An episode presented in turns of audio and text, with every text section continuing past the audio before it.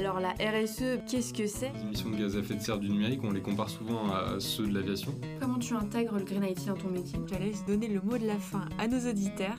Responsabilité sociétale des entreprises. Bonjour, bienvenue dans le quatrième épisode d'Abside Engagé. C'est le podcast d'Abside dans lequel on parle de RSE, donc de responsabilité sociétale des entreprises. Aujourd'hui, j'ai le plaisir d'accueillir Antoine et on va parler de Green IT et d'éco-conception de services numériques. Bonne écoute.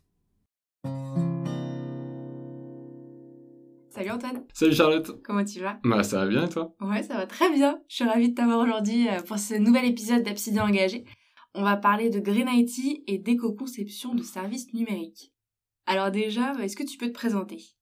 Ouais, donc euh, moi je m'appelle Antoine, je suis développeur à Abside Rennes depuis euh, trois ans et demi environ. Et euh, à titre personnel, vu que c'est un peu l'objet du podcast, moi j'essaye de tendre vers un mode de vie euh, soutenable, en tout cas le plus soutenable possible. Donc euh, voilà, j'essaye de revoir un peu mon alimentation, déplacement, tout ça. Enfin. Et quoi. ouais, on peut dire ça, on peut dire ça. Ça dépend ce qu'on y met derrière, mais mais ouais un peu. Et là-dedans, finalement, est venue assez tard euh, la question du numérique, donc le sujet du podcast d'aujourd'hui. Et euh, c'est là où j'ai découvert un peu les notions de Green IT, numérique responsable, et euh, bien comprendre aussi les impacts environnementaux du numérique. Alors justement, est-ce que tu peux nous donner la définition du Green IT Qu'est-ce que c'est? Voire même ta propre définition?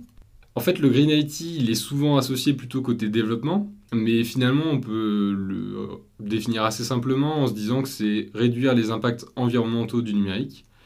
Et, euh, et en fait, finalement, ça, c'est au travers de nos achats numériques, nos usages, mais aussi tous les services numériques qu'on peut concevoir en tant que développeur, chef de projet, designer, enfin, tout, Sur tout- toute tout- la chaîne, en sur- fait, ouais. Exactement, ouais, c'est ça. Mm.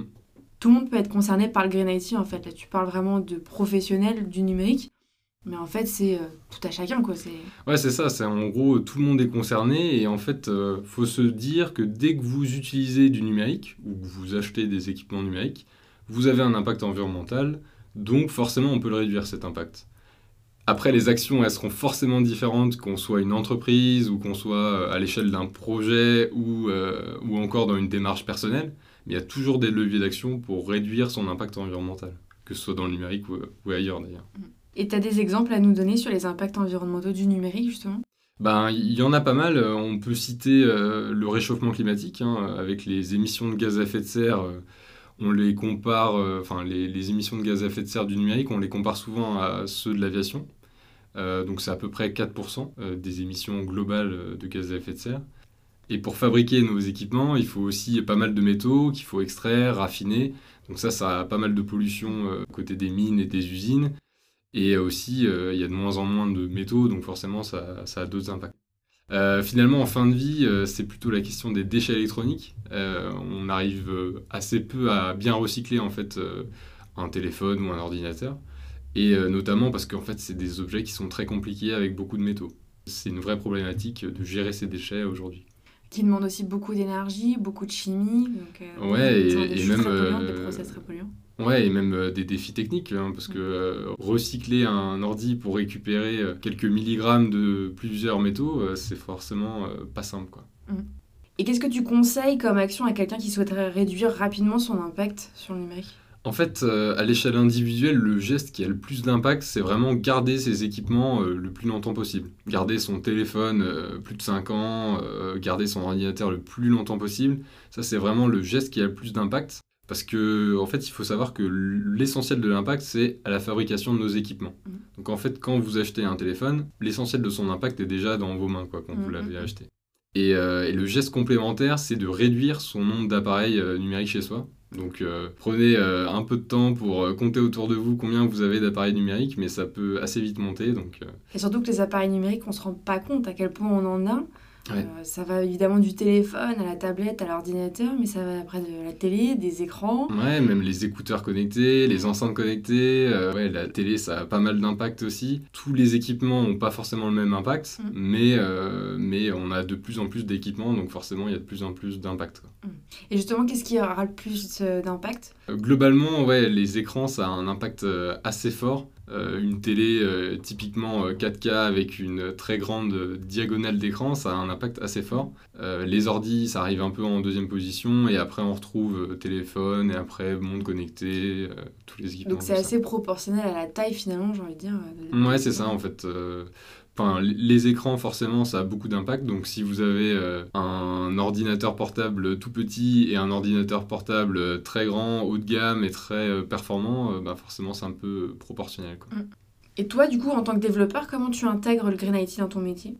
En fait, en tant que développeur et finalement en tant que citoyen aussi, hein, la première étape, c'est bien s'informer pour comprendre le problème. Comprendre voilà, les, les enjeux environnementaux du numérique. Et après, la bonne question à se poser, à mon avis, c'est comment je fais évoluer euh, donc, euh, mon projet, euh, enfin mon service numérique sur lequel je suis en train de développer, pour réduire au maximum son impact environnemental. Et ça, ça peut passer par le fait de rendre le service accessible à des vieux téléphones de plus de 5 ans pour pas pousser à l'obsolescence. Ou encore, on peut réduire au maximum la quantité de données utilisées pour implémenter une nouvelle fonctionnalité. Ou encore se poser la question de est-ce que mes fonctionnalités, elles sont pertinentes? Est-ce que je ne peux pas enlever des fonctionnalités? Finalement, c'est là où on aura beaucoup d'impact. Et ça, finalement, c'est l'éco-conception des services numériques. Et bien justement, comment on peut faire pour réduire la quantité de données euh, d'un site, par exemple? En fait, euh, bah, typiquement dans le développement web, on peut réduire le nombre de requêtes qu'on a besoin d'envoyer au serveur et réduire la taille de ces requêtes. Après, on peut aussi se dire que par exemple sur un site vitrine, est-ce que ça vaut le coup euh, d'avoir une vidéo euh, en fond derrière euh, qui défile et qui forcément va avoir pas mal d'impact parce mm. qu'il y a besoin de beaucoup de données pour faire tourner la vidéo. Oui, parce que le streaming, c'est quelque chose de très impactant dans les, dans les données, en fait, c'est ça? En fait, c'est 80% du trafic de données, c'est de la vidéo. Et donc forcément, si vous regardez une heure de vidéo, ça aura beaucoup plus d'impact que une utilisation Internet classique sans vidéo. Mm. Donc sur un site internet, euh, c'est plutôt conseillé si on veut appliquer une démarche d'éco-conception d'éviter de mettre des vidéos euh, à tout va et qui euh, se lancent automatiquement. Exactement, ouais. Donc limiter aussi la qualité de la vidéo et limiter donc les vidéos. Et après, on peut aussi passer aux photos où on peut se dire que compresser les images pour avoir moins de données sur une image qui doit être affichée en plus petit, enfin ça c'est des bonnes pratiques. Quoi. Globalement, en fait, il faut se dire qu'on doit réduire notre consommation de données, donc ça passe en premier lieu par la vidéo, après par les photos et après par euh, le reste. Quoi. Et tu parlais de fonctionnalité tout à l'heure, donc là c'est intéressant parce que ça fait appel, euh, c'est plus large que ton métier de dev, en fait, ça fait appel à plusieurs corps de métier. Carrément, en fait, l'éco-conception finalement, ça fait intervenir quand même pas mal de profils différents. Euh, à la fois du design ou même chef de projet pour un peu définir les fonctionnalités et se dire que ben, si on demande aux développeurs euh, d'afficher une vidéo en 4K euh, sur le site vitrine de notre entreprise, eh ben, on ne pourra jamais l'éco-concevoir parce que du coup, euh, de base, cette fonctionnalité-là n'est pas, n'est pas compatible avec l'éco-conception d'un service numérique. Et après, donc, il faut se dire que chaque fonctionnalité, on va se demander comment on peut réduire au maximum son impact environnemental. Et ça, ça peut passer donc par euh, pas mal de leviers, hein, euh, soit réduire euh, la quantité de données nécessaires à, implémenter cette fonctionnalité-là, soit peut-être la rendre accessible dans une autre page pour pas qu'elle soit forcément chargée par tous les utilisateurs si c'est une fonctionnalité spécifique. il y a plein de choses à imaginer et c'est vrai que de faire intervenir des designers, des chefs de projet ou des développeurs, ça permet un peu de nourrir ce débat d'éco-conception. Et donc le maître mot, c'est un peu la sobriété en fait. En fait, c'est ça, c'est euh, il faut se dire chaque euh, fonctionnalité, chaque évolution, chaque euh, service numérique, il faut essayer de le faire le plus sobre possible à chaque étape de la conception finalement. Est-ce que tu as des ressources à nous conseiller sur le Green IT, sur l'éco-conception, si on va aller plus loin justement? Ouais, alors moi je suis plutôt développeur web, donc, euh, donc plutôt pour du développement web, il y a le plugin euh, Green Analysis qui permet d'estimer euh, assez grossièrement, mais ça permet déjà de se donner une première idée de si son site web est plutôt éco-conçu ou pas. Et comment ça fonctionne du coup? En fait, c'est une extension navigateur qu'on a simplement à télécharger, c'est gratuit, accessible sur Firefox et Chrome de mémoire. Et donc on peut comme ça évaluer si une page est plutôt éco-conçue ou pas. Et en complément, il y a aussi le référentiel général euh, d'éco-conception des services numériques, qui nous vient d'une mission euh, gouvernementale et qui permet euh, en fait d'avoir une liste de bonnes pratiques, de questions en tout cas à se poser, pour ben, partir dans une démarche d'éco-conception.